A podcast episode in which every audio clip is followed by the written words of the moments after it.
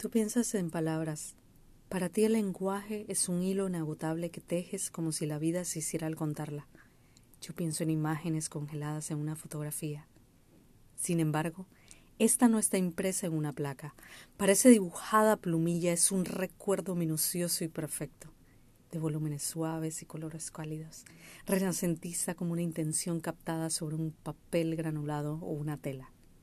Es un momento profético, es toda nuestra existencia, todo lo vivido y lo por vivir, todas las épocas simultáneas, sin principio ni fin. Desde cierta distancia yo miro ese dibujo, donde también estoy yo. Soy espectadora y protagonista. Estoy en la penumbra, velado por la pluma de un cortinaje traslúcido. Sé que soy yo, pero yo soy también este que observa desde afuera.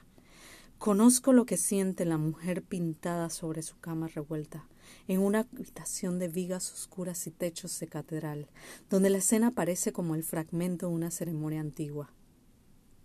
Estoy allí contigo, y también aquí, solo, en otro tiempo de la conciencia. En el cuadro, la pareja descansa después de hacer el amor. La piel de ambos brilla húmeda. El hombre tiene los ojos cerrados, una mano sobre su pecho y la otra sobre el muslo de ella, en íntima complicidad. Para mí, esa visión es recurrente e inmutable.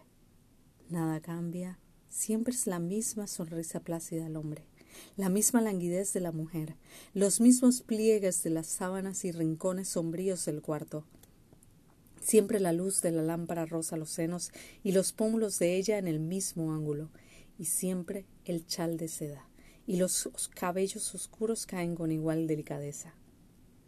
Cada vez que pienso en ti así te veo, así nos veo, detenidos para siempre en ese lienzo, innumerables al deterioro de la mala memoria.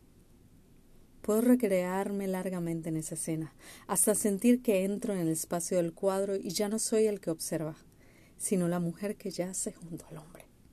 Entonces se rompe la simétrica quietud de la pintura y escucho nuestras voces muy cercanas. Cuéntame un cuento, te digo. ¿Cómo lo quieres? Cuéntame un cuento que no le hayas contado